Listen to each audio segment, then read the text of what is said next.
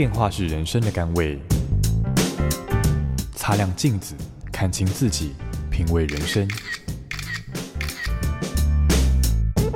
阅读能让你充实，知识能帮你谋生，只有智慧能圆满你的人生。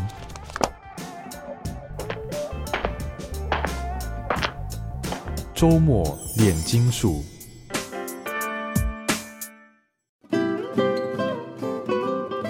听众，大家好，欢迎收听周末炼金术，我是金溥聪。我们今天要跟大家分享这本书，叫《最好的睡眠》哈。其实这本书是个日本作者写的哈，呃，所以我看他日文大概讲一流的睡眠了哈。那我们今天请到的是这个振兴医院呼吸治疗科的曾敬敏医师，曾医师您好。哎，金老师好，各位听众大家好。哦，谢谢您来跟我们大家一谈一谈的。来谈谈，这其实是人非常重要一件事。我看这书里面讲了一句话，我非常赞成。他说：“这个睡眠啊，是其实是每一个人应该用最极致的方法。”去量身打造的生活习惯，好，我不知道您同不同意啊？我觉得这句话是非常非常重要的，因为我们一个人大概一呃一天有三分之一的时间都在睡觉，所以你如果睡不好的话，等于你有三分之一的时间都处于一个很昏沉啊、很不好的状况。嗯嗯嗯，所以我觉得呃一个人好好睡，对每个人生活品质都会很有帮忙。所以睡眠其实它是非常重要的哈，就像您讲，我们人生的三分之一啊，其实通通都是在睡觉了哈。那。睡眠的睡得好不好，那它的重要跟这个你的睡眠的品质有关嘛？是对。对 那您先跟我们谈一谈睡眠的好的睡眠的重要性在哪？它可以有哪些好的对身体或对整个生活习惯有什么好的影响？对。就是如果一个人睡不好的话，那当然你隔天的精神就很差。比如说你的注意力就不集中啊，那记忆力也会变得比较衰退。那长期下来的话，呃，对你的在尤其在工作上面表现哦，都会有很大影响。嗯、那像我们平常有时候如果你有开车，我们常常碰到一些睡眠中止症候群的病人，睡得很差，他开车就容易出车祸。嗯、哦，所以这些都是跟睡眠品质有关系。对。我看书里面讲强调的，其实即使他没有睡眠这个中止啊，呼吸中止症的话，其实每个人每一天两点到四点的时候，其实就是你的体力最差的时候，就因为你从早上起来睡眠到那时候已经过很长一段时间了哈。对对，所以他强调，我们稍后可以谈，就是说要有一个午睡的话是最好哈。是啊，因为每天两点到四点是效率最差的。他书里面还甚至提到，这个作为一个主管，最好不要在那个时间开会。那时候效率太差了，非开会不可，也应该到公司外面去开会，不要在自己熟悉的环境，因为每个人的这个效率都是最低的时候。是，那作为医生，我看书里面提到很有趣，就是这个每一个医生都把重大的病症摆在早上，因为起床以后是这个精神最好的时候。对，没错。那呃，我看过一个另外一本书里面提到，就是说这个医生在检查这个超音波胃镜，呃，看有没有息肉的时候啊。他中午以后查到的息肉数啊，跟早上的平均数就差了好几个哈。换句话说，就是下午的效率啊，这个注意力比较差的时候，他能够察觉的胃里的息肉比较少。对。就一个人，大部分都在早上的时候专注力是最好的时候，嗯、所以像我们呃，比如说一些比较重大的手术啊，也通常都会排在比较早上。那当然也不是说下午医生就是随便做，啊，嗯、只是说人的专注力还是会可能会稍微有点下降，那可能就要用更多的方法来去提高你的专注力。是他在里面呃强调的这个高效率的睡眠哈，那睡眠的效率还有一个计算方法，我们可以请您谈一下。他也一再的强调是要重质不重量，好，因为每个人睡眠的时间好像是不同的。您要不要谈一谈？没错，像我们所谓的睡眠的效率，以后就大概就是你你躺在床上时间哦是要当分母，那你的分子大概就是你睡着的时间哦。那我们很强调就是说，诶，你在想睡的时候，你再上床去睡觉，因为我们一般人入睡。啊，从你啊躺在床上到入睡，基本上差不多十五分钟以内。嗯嗯、哦，那如果说你躺越久都睡不着，你反而自己会更焦虑，就更不容易睡得着。嗯、那所以希望这个睡眠效率最少最少可能都有在八十五 percent 以上，也就是说你躺上去差不多在十到十五分钟内就可以睡着。哦，这样子的效果是最好的。是我看他的计算方式，我自己就算了一下，嗯，如果你躺上去啊，在半个小时内啊，你就能够睡着，其实就已经九十趴以上的效率了哈。那如果超过了两个小时，就绝对低于这个，就只有百分之七十一、七十三左右了哈。对，所以呃，您刚刚讲说睡不着啊，越想睡就越有焦虑感哈，所以有人在那边数羊，越数越紧张哈。对啊，或者是说就开始有的人就开始在那胡思乱想啊，甚至更不好就拿起来划手机啊，嗯、那这个都会让你的睡眠品质变得更差。对，所以这个睡眠品质非常重要，跟睡眠效率哈。那所以这个呃七点到九点晚上，我看这书上写的是人比较，就基本上就是你比较不容易睡，就是说你。就寝前的三个小时，好，大概是你最不该睡的时候。也所以有些人为了说啊，明天有重要大事啊，我是不是早点上床，早点睡？结果早点上床，躺在那里越来越紧张，越睡不着，就更糟。对，所以他是说，在你自己这种七点到九点是一般人所谓的不容易入睡的时期，哈，如果你在那个时候勉强自己去睡，也不是好事。是，对。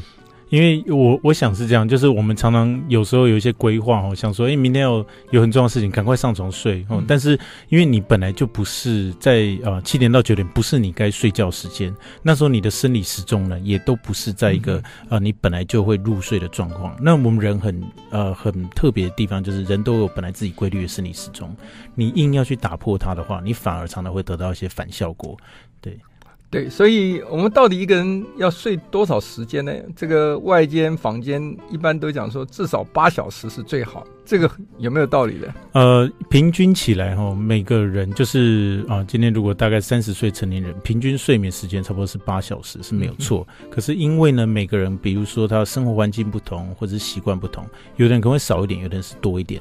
但重要是你睡着的时候有没有呃得到。好的休息的效果。嗯如果说你就算睡得很差哦，那你睡十个小时，你隔天早上起来还是会觉得很累。嗯、哦，那所以说一般来讲，还是要看你睡眠的品质为主。所以这个就是重质不重量嘛。是。那要了解睡眠的品质的话，先要了解一下睡眠的周期了。哈。是。那我想您跟我们谈一谈这个周期，就是有些人说人的睡眠有一个周期，就是一他们有一个术语嘛，哈，就是这个呃。Rapid eye movement，哈，就是快速眼动期，对，到非快速眼动期是啊，非快速眼动期就是熟睡期，那快速动期就是浅浅睡期。你要不要谈一谈这个周期？有人说一个周期正好九十分钟，所以只要睡满这个周期，这个循环就很好了。是，我们来谈一下哦，就一个人通常在清醒到你闭眼睛的时候，就慢慢才入睡。嗯、你刚开始入睡的时候，就是我们有说非快速动眼期，哦，就是第一期。嗯在进入第二期，进入第三期，第三期的时候就是所谓的熟睡期。那在熟睡期的一阵子之后呢，就进入快速动眼期。那快速动眼期刚开始的时候，差不多只有可能只有十分钟、十五分钟。那这样子叫做一个循环。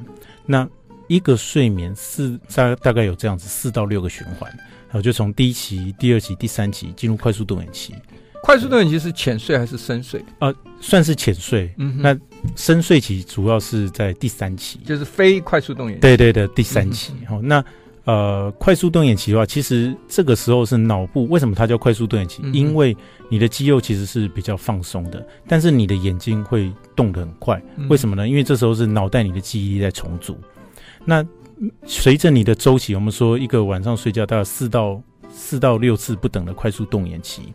那快速动眼期会随着呃越来越长，那越来越长的话，哎、欸，你的脑袋的，尤其到最后就会做梦，就在我们最后一段的时候会有做梦，嗯、让你整个记忆力会重新的重组，你的记学习有很多时候都在这里面可以得到。所以浅睡的时候是等于是脑部在休息啊，然后深睡的时候是修补身体哈。是的，是的，就是你的肌肉酸痛啦。呃，或者是这个皮肤干燥啊，或什么在修补身体肉体的修补的事情。然后另外像生长激素也是在大概是在前啊、呃、非快速动眼期，就是差不多第三期左右的时候会释放大量释放。嗯、所以为什么年轻人的像这样深睡呃慢波哈，就是说第三期的这个睡眠时间比较长，老年人比较短，就是因为年轻或者小孩子的时候，这时候会有生长激素分泌。那有一些书上讲说，你的这个从整个周期走完一次哈。从开始入睡到最后的深睡，哈，是有一个周期性，是的，因为是的，你深睡之后又变成慢慢回到浅睡，是的，然后再进入深睡再浅睡，这样一个周期。那他说这个周期是九十分钟，是百分之百九十分钟呢，还是不一定？哦，我想不一定，因为每个人不太一样，有的人可能会长一点点，然后甚至到一百一、一百二都有。嗯、那有的人可能短一点点，可能八十分钟。所以这里面书讲到一个很重要的，就是说你早上醒来的时候，万一你是在。你这个周期正好走到深睡期的时候，你醒来你就很疲倦、很不舒服。对，如果你是在这个快速这个眼动期的时候醒来的时候，你你就是不会那么赖床哈，不会进入所谓的。惰性的这个睡眠的这个惯性哈，对，所以我们会希望说，哎，刚好都是可以配合你起床的时间，嗯、好，那你刚好是在一个快速动眼期之后，哎，那刚好醒过来，这样子对你的睡眠来说是最好的。所以这本书也在强调说，你自己要去测量，想办法去测量你自己的这个睡眠记录，好，看你每天如果睡几个小时是最好，对你最有帮助的。是，那你醒来的时候，你就要抓住是正好是。你你每天在看醒来很不舒服的时候，你是睡了几个小时啦？你是几点上床几点起来？哦，然后你如果醒来能够抓住是在快速动眼期的话，那你每天这个一开始就是一个好的开始了。对，哦、所以有时候像我们在门诊的时候也会请病人写所谓的睡眠日志。嗯、哼像我想书上好像他有提到，他大概写三天，甚至我们有时候请病人写更久，五天或一个礼拜。我就是哎，看你今天睡起来的时候，你到底觉得精神如何？那你记录一下你的时间。嗯，这本书的作者是个日本的女医生啊，哈号称是三个职位了哈，又是医生，又是念过 MBA 的这个所谓的商业咨询哈，又又是重要公司企业的这个顾问哈。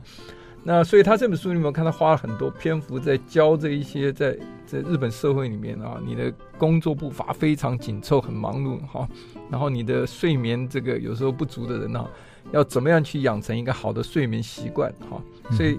呃，包括甚至你是这个第二天有重要提案呐、或什么的时候你要用什么样的一个方式啊去应对哈？他这个所谓的礼拜三有重要提案，礼拜一要牺牲睡眠这个说法，你要不要跟大家解释一下？哦、这个这个我觉得真的很好，因为有时候我们隔天有很累的呃很重要的事情，结果前一天晚上反而去熬夜把它完成，嗯、那你隔天的精神就变差，所以他建议说表现就不见得好，表现就比较差，所以他反而建议说你礼拜一的时候可以工作到晚一点。那甚至稍微熬夜，礼拜二你会比较累，那你到礼拜五晚上的时候，你就可以好好睡觉，那礼拜三就很好的表现。对，这个跟我们一般人正好都是相反，我们都是前天晚上熬夜，希望表现好一点，往往是到了现场，就像这个作者他自己讲的。啊，他就有过经验，反而到现场表现的失常，哈，就是因为睡眠不足了。我想这也是一个计划，就是说，等于你礼拜三有重要事情，你可能从礼拜一就要好好去计划，而不是到前一天晚上才做亡羊补牢这样子。对啊，他的说法说，迎接新的一天应该是从前一天晚上开始，哈，其实意思就是要你好好规划你的睡眠。对，那你第二天早上。所以外国人有一句俗语说：“早上下床下错边了，一天都不好。”哈，其实其实就是你前一天他下错边只是一个比喻，其实就是你前一天睡眠不好，你一天开始都不见得是很顺遂了。对，所以呃，他这里面提到了，就是说，其实我们会感到疲劳有三种疲劳嘛，哈，一个叫肉体的疲劳，一个叫精神的疲劳，一个叫神经的疲劳。哈，他说这个肉体疲劳，一般人会想到用 massage 按摩，它可以治疗一点哈。恢复精神疲劳，他说这个就压力大嘛哈，你下班啊跟朋友聚餐喝喝酒可以解除一些压力哈。神经疲劳呢，他觉得那是神经疲劳是眼部的神经跟大脑这个这个所谓的障压力了哈。他说用运动，可是他这里面强调三个都比不上睡得好，这您同意吗？我我我非常的同意啊，尤其像。尤其像压力的部分哦，我们常常压力也会影响到你本身睡眠，所以说如果你睡得好的话，也可以让压力比较解除。那肉体来讲，有时候像。即使我们不是运动员，上班族这样久坐，你的有时候腰啦、屁股啊都很痛，那其实都有一定的乳酸堆积。嗯、那如果你用睡睡觉的时候，也可以去把这些呃乳酸可以代偿出来，然后好好的睡觉也是很有帮忙。对，那精神上面的话，呃，当然如果你睡得好，这个精神也就会隔天的精神会比较好。我想是非常同意的。是，我们休息一下，待会回来再继续跟 郑医师来谈，怎么样能够找到一个最好。品质最高的一个睡眠。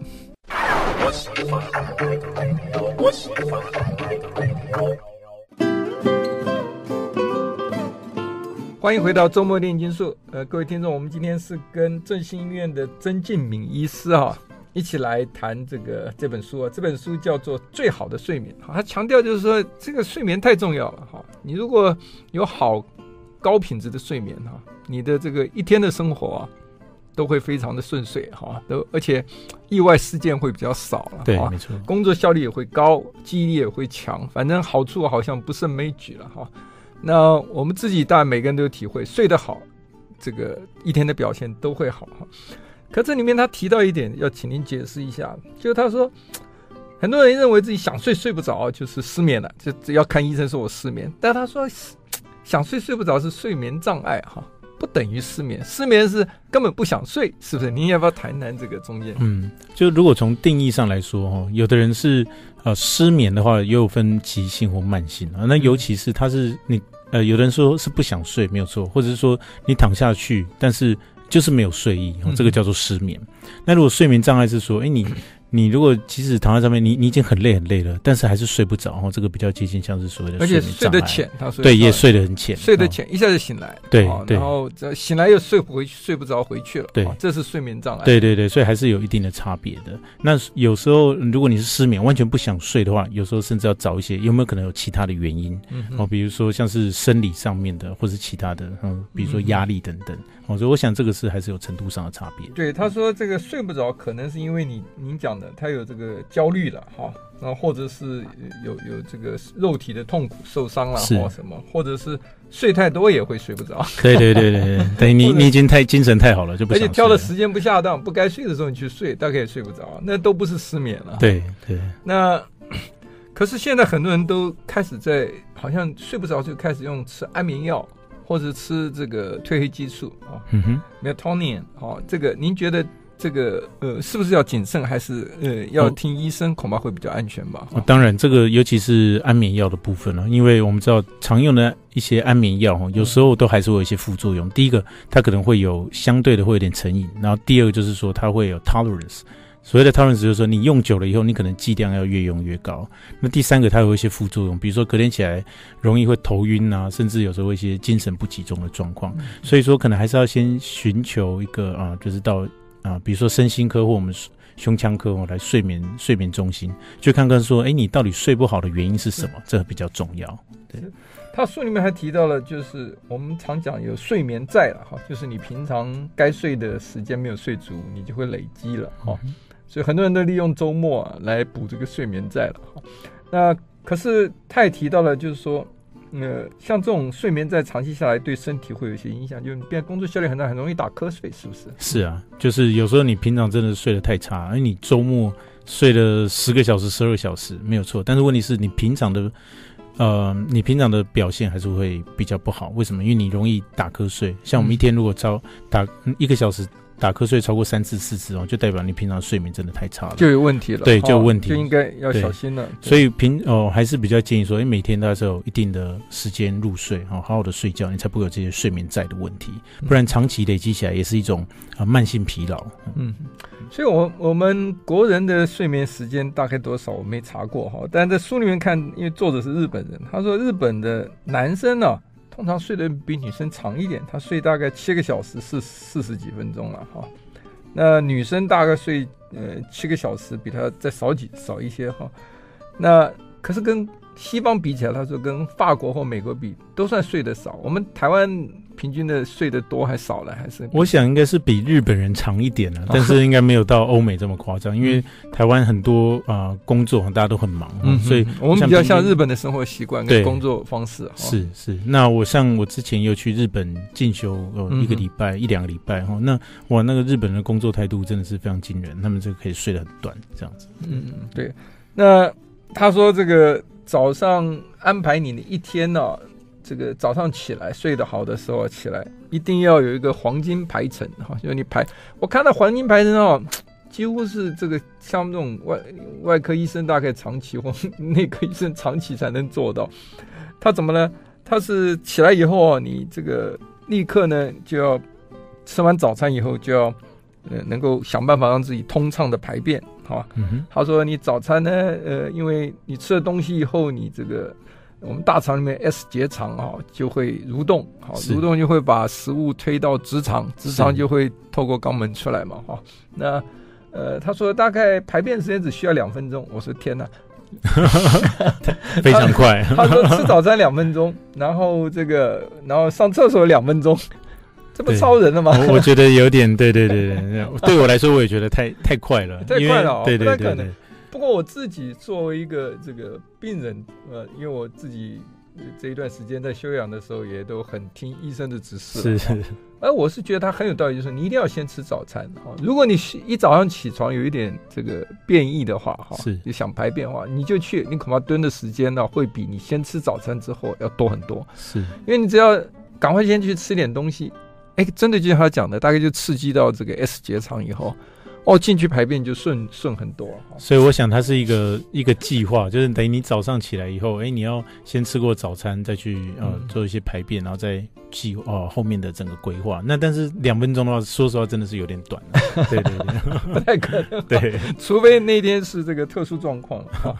这个呃，它里面强调了，就是说早餐之前八小时啊，都要清空胃部了哈。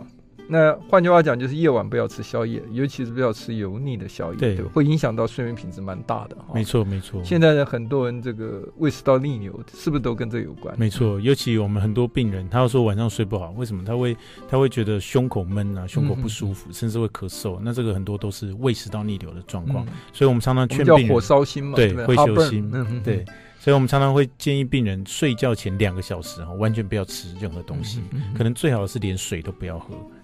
对对，所以这个我今天早上还特别跟这个我太太讲，我们那个呃二儿子啊，每天晚上十一二点就跑到厨房里面去大吃一顿了，难怪早上都起不来，因为睡眠品质根据这个说法就影响非常大。是的。因为他讲到说，呃，人在早上清晨的时候，四点左右的时候，你的温度体温其实比你睡觉前降低了一度了哈，所以要醒过来的时候，就是你的核心的这个体温会增加哈。可是睡觉时候，晚上就寝前呢，你的这个皮肤的体温会。也会增加哈的四肢，这是什么道理？这是这是因为哦，我们哦要睡觉的时候，我们的体温会慢慢降低。那由皮肤哈核心的温度慢慢降低，但是那个热量呢，要从哪里发散出来？就从皮肤发散出来。手足手脚之间哈，手指头跟脚尖这种。对对对对对，让它发散出来，让你的整个核心温度慢慢下降。那等到你呃到隔天要起床的时候，哎，你又会这个核心温度在慢慢上升，就等于唤醒你的身体。对，那因为核心温度下降，你。心跳就变慢，你才有办法进入一个睡眠的状况。对，好，我们休息一下，回来再继续跟曾医师谈怎么去找到自己最好的睡眠品质。I like 103, I like radio。欢迎回到周末炼金术，我是金补充。我们今天跟曾敬敏医师啊在谈很重要的一件事情啊。这个作者这一句话说，是我们每个人都应该啊。费尽心思啊，去极尽量身打造的生活习惯，就是让自己有一个好的睡眠哈。那他这里面提到了，就是说这个，嗯，我们早上其实的时候体温会逐渐上升嘛，哈，四点以后哈，因为你四点是你这个睡眠期间温度最体温最低的时候。如果你开冷气哦，一直开到天亮，其实他觉得不是好事，对，对，因为太冷了。你本来在睡觉的时候，你会觉得这个温度刚好。可是睡到凌晨的时候，哎，这个温度对你来说太低了。嗯、所以呃，几个方法，第一个当然你是穿长袖睡觉，这是一个方法。嗯、第二就是像冷气，我们现在都有一些可以调时间、呃，对对对，调时间的哈，让它慢慢回温。对，它其实说这是我们生理时钟的问题嘛哈，因为接近清晨的时候，我们就慢慢会想要清醒，所以体温就会慢慢拉高，拉高嘛哈。所以这个。呃，让我找到很好的理由啊，去不让我儿子整夜开冷气啊，因为他书中还提到了这个开电扇其实是会比冷气好哈。是，他建议多开电扇。他说一呢，电扇的电费是冷气的二十分之一啊。第二呢，对身体睡眠品质都有帮助。你看多好的理由哈，可以节省很多钱。那他特别强调的就是说，呃。我们一开始在节目最开始谈到的嘛，就是说两点到四点钟这个时候啊，要避免去做这些用脑，呃，很需要逻辑思考跟注意力集中的事情。当然这个有例外，我看另外一本书里面讲说，如果你是云雀呃夜呃那个猫头鹰型的，就是夜猫子的话，是其实两点四点它呃它还蛮有呃也是有一点稍差，但是下午它的精神好，上午的精神差，是属于云雀型早起型的哈。是这个这个当然就是早上是你效率最高好，然后下午两点四点就特别早好。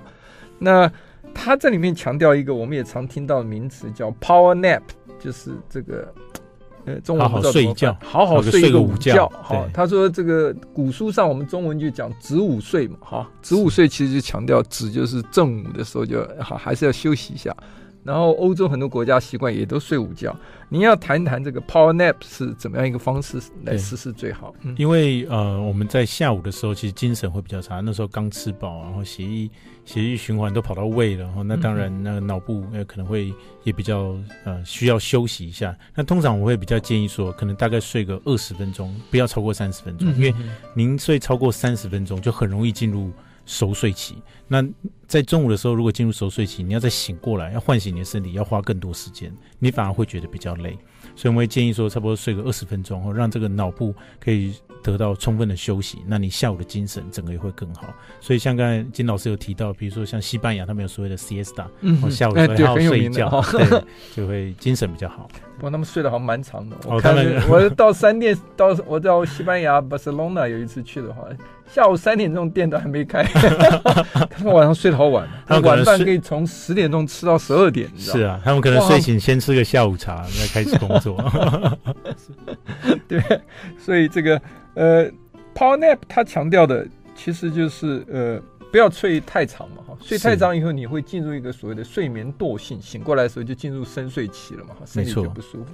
呃，我上一次也提过，但刚才跟曾医师在闲聊也看过，就是说我自己也在实验哈，就是说让自己怎么会睡满二十分钟，但不要超过二十五分钟，会让自己身体最好的这个状况嘛哈。嗯、那呃，其实他就强调就是说那本书强调，呃，先喝一杯咖啡，睡觉睡觉前喝咖啡，它因为咖啡因进入你体内的血液大概需要二十五分钟，是。好。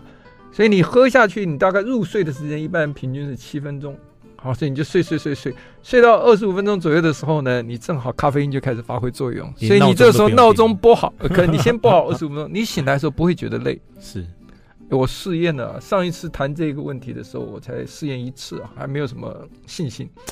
可现在隔了一个礼拜啊，我已经试验了五次哦，是哦，那我发现非常有用哦，这个。应该不是心理作用，因为这个根据科学实验，它要重复的出现才可信。是是是是。那跟我以前睡午觉比起来，真的就是说醒过来不会觉得不舒服。好，当然这个关键就在你没睡那么久，没睡那么久原因是因为咖啡因就发挥了作用。啊，那喝一杯咖啡，不过对我来讲，一杯咖啡因是有六十毫克的这个咖啡因，大概高了一点。我我发现我就找了一种运动饮料，大概三十毫克。哈。哦，所以就反而这个才不会有一些心悸或其他的副作用。是，所以这个给大家参考哈。这个他说，呃，年轻人这个咖啡因的时间呢，可以这个比较短哈，效果，但老年人比较高哈。老年人他说可以延续四到五个小时，年轻人大概两二点五个小时到四个小时啊。所以，呃，您也赞成，就是说每天喝咖啡。不要喝太多，其实是有助于工作的效率，跟对身体不会有伤害嘛。对，我想有，而且有些研究甚至说喝咖啡对身体甚至会有一点长寿的效果。但是可能咖啡因的剂量的摄取时间也很重要，可能比如说像早晨、中午 OK，但大概经过下午差不多五点过后，你去喝太多咖啡，可能就影响到晚上的睡眠。嗯、你看年轻人的话，他延延延续五个小时以上嘛。是是是，嗯、没错。所以这个如何？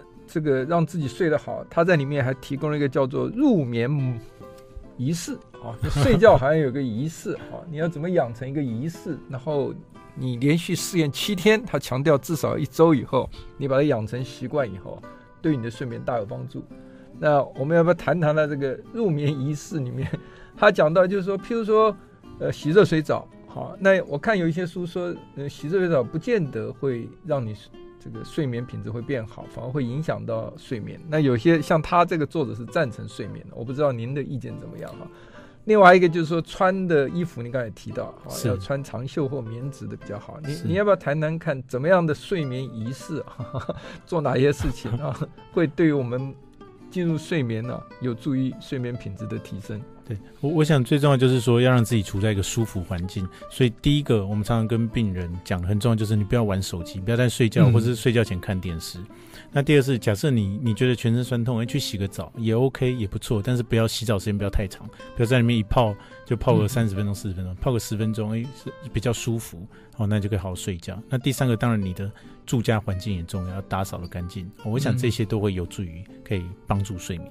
好，我们休息一下，回来啊，再讲一些这个作者建议几个 pebble 哈，怎么样让你的睡眠仪式啊更充实。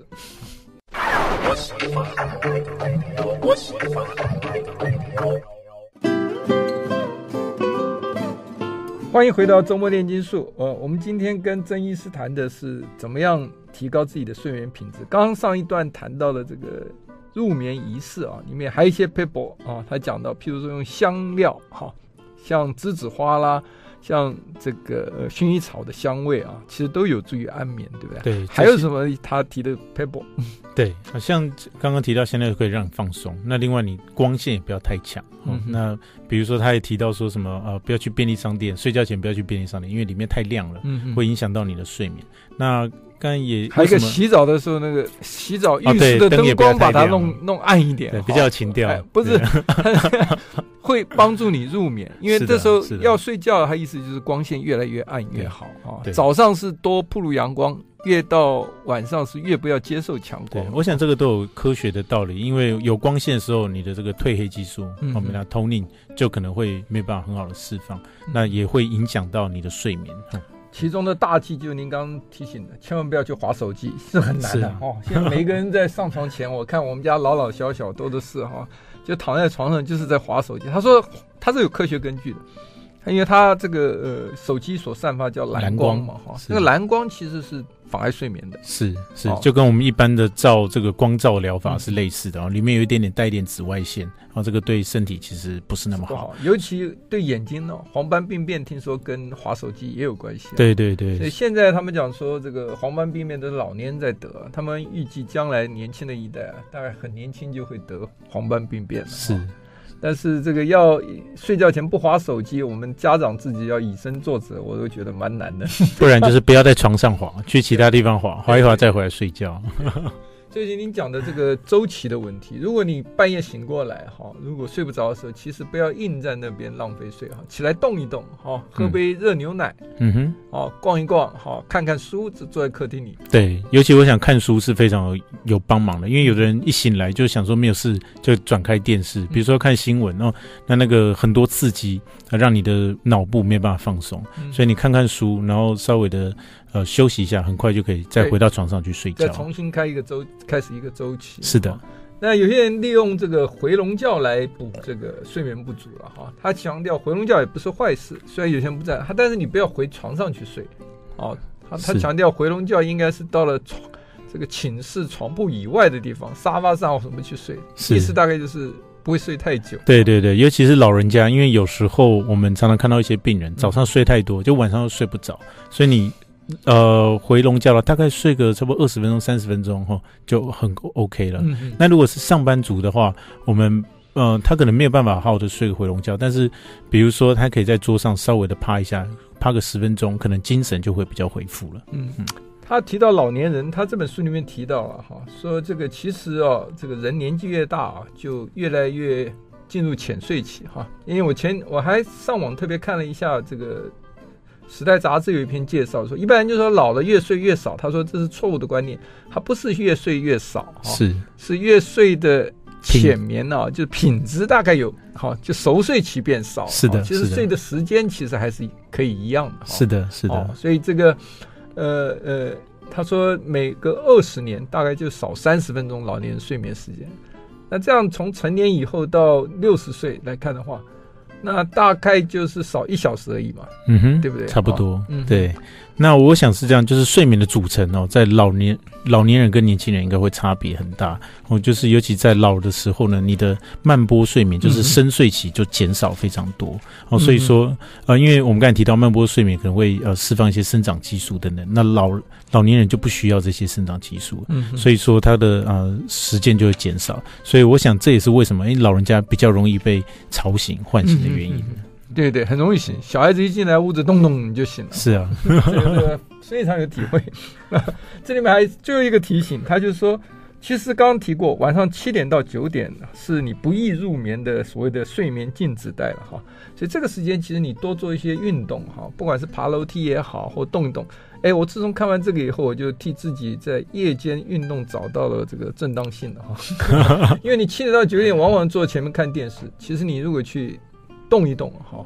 做一些室内的这种缓慢的运动，其实对你睡眠品质非常有帮助。对，而且我实习了一段时间，我只要在睡眠前稍微做一些运动的话。绝对是有助于睡眠的这个品质啊！哈，我不知道您同不同意这个？我我我非常同意，因为大部分的时候七点到九点，很多人就是坐在那边看电视。嗯、那你先做一些简单的运动，比如说室内走走，或是呃稍微的庭院，一边看电视一边做运动。现在是我做的做法哦，这也是一个方法。哎、对对对，对，其实你可以做很多微运动哈，嗯哼，拉筋啊，甚至拿按摩棒按摩啊，嗯、按摩也是舒缓嘛。对，或者是做一些伸展操、啊，对，拿一些哑铃啊，这个锻炼一下肌肉啊，嗯、就是一边。看电视，这就是为什么健身房里面很多人都是一边看着电视一边跑步机嘛。其实也是。那如果照他的说法，你七点九点钟一边看电视一边动一动，其实对你的睡眠品质是一定会有帮助的。嗯哼。好，那我们今天非常谢谢曾医师啊，来跟我们谈这个非常重要的呃这个一个话题，就是怎么让自己有一个高品质的睡眠哈。当然，你一天到底要睡多久才会不疲劳哈？千万不要相信这这本书提醒的说，呃，一定是要八个小时哈、其实重要的是品质，而不是它的时间长短。好、谢谢郑医师，谢谢金老师，谢谢。